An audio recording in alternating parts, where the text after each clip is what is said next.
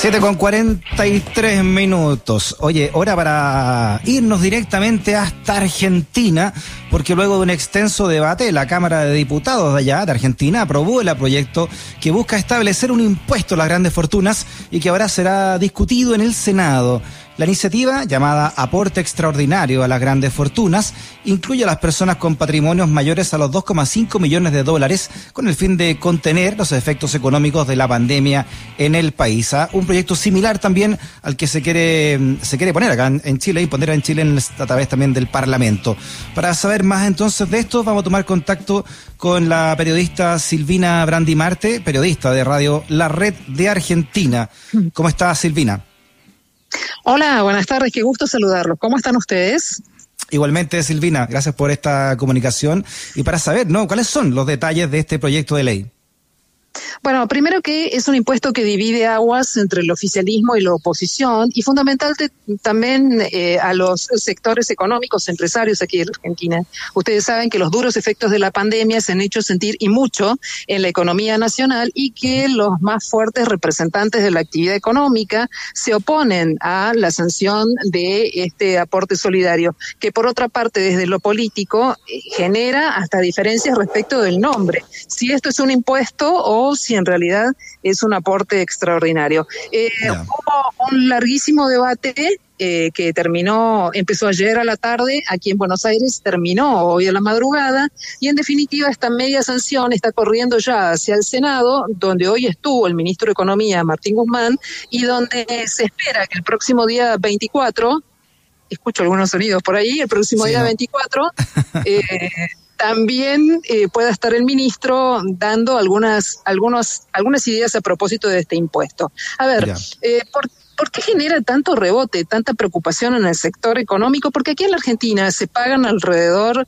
de 166 impuestos en distintas jurisdicciones, porque el gobierno elabora una ley de reforma tributaria, pero algunos sectores consideran que esta última medida no es constitucional y que por otra parte se superpone con otro impuesto que es el impuesto a los bienes personales o incluso el impuesto a las ganancias. Pero aquí se ha tomado una decisión política, la ha tomado el gobierno del presidente Alberto Fernández y fundamentalmente el diputado nacional Máximo Kirchner, el hijo de la vicepresidenta de la Nación, que ustedes saben ha, sido el impulsor de esta medida. Y si bien todos forman parte de la misma alianza de gobierno, al frente de todos, como toda alianza, tiene algunas diferencias de enfoque respecto de cuáles son las mejores alternativas para aplicar, para encontrar eh, dónde financiarse, ¿no? Porque la, la, crisis económica y social es importante, el tema de la deuda no es menor en la Argentina y cómo obtener fondos para financiar y brindar ayudas a distintos sectores. Esto es sanitario, la compra de vacuna, el tema de los subsidios a la producción,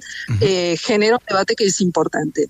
Sí, un debate, como te decía Silvina en la introducción, muy parecido al que tenemos en Chile, donde también un grupo de desde el Parlamento surge la idea, desde la, desde la izquierda del Parlamento, para, para tener un impuesto a las grandes riquezas en Chile. Son distintas las maneras, por supuesto, en cómo se recaudan acá que en, que, allá en Argentina, ¿no? Pero, pero la, la idea es que los ricos acá, los súper ricos, no pagan los impuestos que corresponden. Y sería acá en Chile, al menos, por esta pandemia. ¿Cómo es en Argentina? ¿También es por el COVID? Bueno, en realidad eh, tiene distintos objetivos, ¿eh? como te contaba. Por un lado, por supuesto, la, crisis económica se profundiza a partir de lo que genera el COVID, como todo el mundo. Sí, la Argentina no es una excepción. Ustedes saben que nosotros venimos de, de momentos de aislamiento y de distanciamiento social que son muy importantes y esto obviamente ha generado consecuencias dentro de la economía nacional. El tema de la deuda es un tema a tener en cuenta. De hecho, una delegación del Fondo Monetario se encuentra en la Argentina negociando con el gobierno distintas alternativas para el financiamiento de esta deuda, se ha, em, se, ha impreso mucho billete, decimos nosotros en Argentina, la maquinita de imprimir se ha usado y mucho, y esto genera un disvalor en la moneda, un problema con mm. el valor de la moneda, además de las cuestiones ligadas a la inflación. Y por mm. supuesto, entonces, que seguir adelante con la administración y la administración necesita fondos. Eh, curiosamente aquí la izquierda votó en contra de este impuesto. Para la oposición de Juntos por el Cambio esto es populismo tributario y para el oficialismo, como te digo, hay distintos enfoques. Pero bueno, todos terminaron votándolo. Hay posibilidades de que esto se convierta en ley eh, en, poco tiempo más y eh, es controvertido porque en realidad se señala que esto va a afectar solamente a las fortunas personales, pero pero algunos elementos ligados a la producción eh, también puede estar alcanzado por este por este gravamen que empieza con una alícuota del 2.25 pero termina con una de 3.5 de acuerdo a que la eh, fortuna personal sea de 1.500 millones de pesos. Y otra cuestión aquí en la Argentina no menor cuánto vale el dólar Vos me dirás en economía lo que paga el mercado, pero nosotros tenemos un dólar oficial que se llama también dólar solidario, tenemos un dólar bolsa, un dólar futuro y el dólar blue o el dólar arbolito. Y todo esto te modifica la ecuación de, definitiva cuánto va a pagar la persona que tiene que pagar. Hay sectores que dicen que van a ir a la justicia para evitar el pago eh, de este de este ingreso, que al que todavía le falta una media sanción. Como tú sabes, Silvina, bueno, Chile es uno de los países más desiguales del, planeta con una, con una riqueza muy concentrada. El 1% maneja casi un tercio del PIB chileno. Y acá entonces este proyecto de ley busca buscar un impuesto específico para esta cuarentena para fortunas superiores a 22,5 millones de dólares. Allá en Argentina es a 2,5 millones de dólares. Eh, ¿Cuánto podría recaudar esta iniciativa y, y a qué porcentaje de la población argentina alcanzaría este proyecto?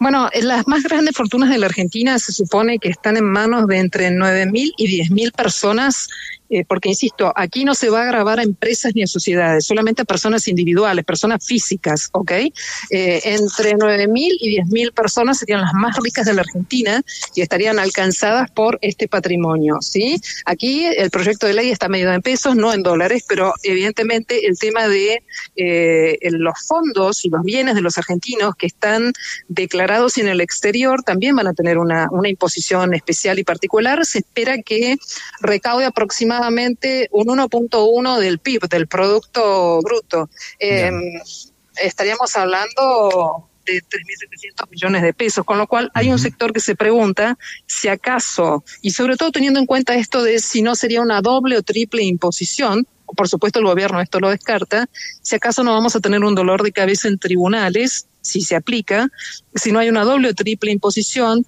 y si surgirá alguna duda para futuros inversores sobre si conviene o no conviene invertir, si se cambian reglas de juego. Yo sé que es duro, ¿no? Pero bueno, nosotros somos periodistas y tenemos que decirlo cuestiones que tienen que ver con la, la, seguridad jurídica. Obviamente, todo este es un juego de intereses. La política y la economía tiene un juego de intereses. Y tenemos la crisis de COVID, tenemos la situación de pobreza, la necesidad de producir, de financiarse y de gestionar con fondos, pero también hay esta discusión a propósito de este aporte excepcional. Claro, yo te decía antes que en Chile se estipula esto que se haga por una vez, ¿no? Por el, en el contexto del, del, del COVID. ¿Allá se, se establece también una vez o es que se mantenga en el tiempo? Eh, lo que se debatió en la Cámara de Diputados es que sea por única vez. El texto del proyecto habla de una imposición por única vez. De hecho, por eso no se lo llama impuesto, sino aporte extraordinario. Lo que pasa es que eh, la cantidad de personas afectadas, la magnitud de los bienes y las, el monto de las alícuotas de acuerdo a los bienes de, de las personas genera imposiciones fuertes. Al que le toca, le toca y, se siente, más allá de que por supuesto se comprende que es una situación extraordinaria. ¿Sabes qué pasa? La discusión acá se ha montado en este escenario. ¿Es necesario poner una nueva imposición o es necesario favorecer las posibilidades de generar más producción y riqueza y de esta manera recaudar por la vía tradicional? Es una pregunta. Sí, que idéntica de acá y de muchas partes, imagino, ¿no?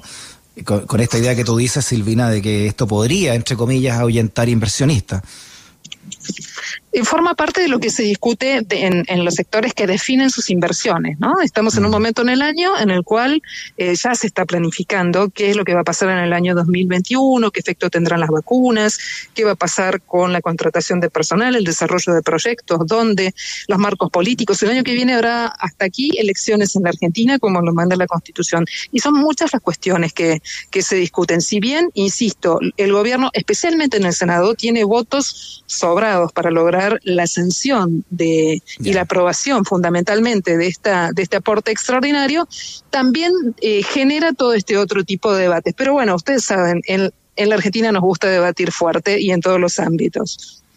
Muy bien, Silvina Brandimarte, periodista de Radio La Red de Argentina. Silvina, un abrazo grande hasta allá, de la cordillera, que estés bien.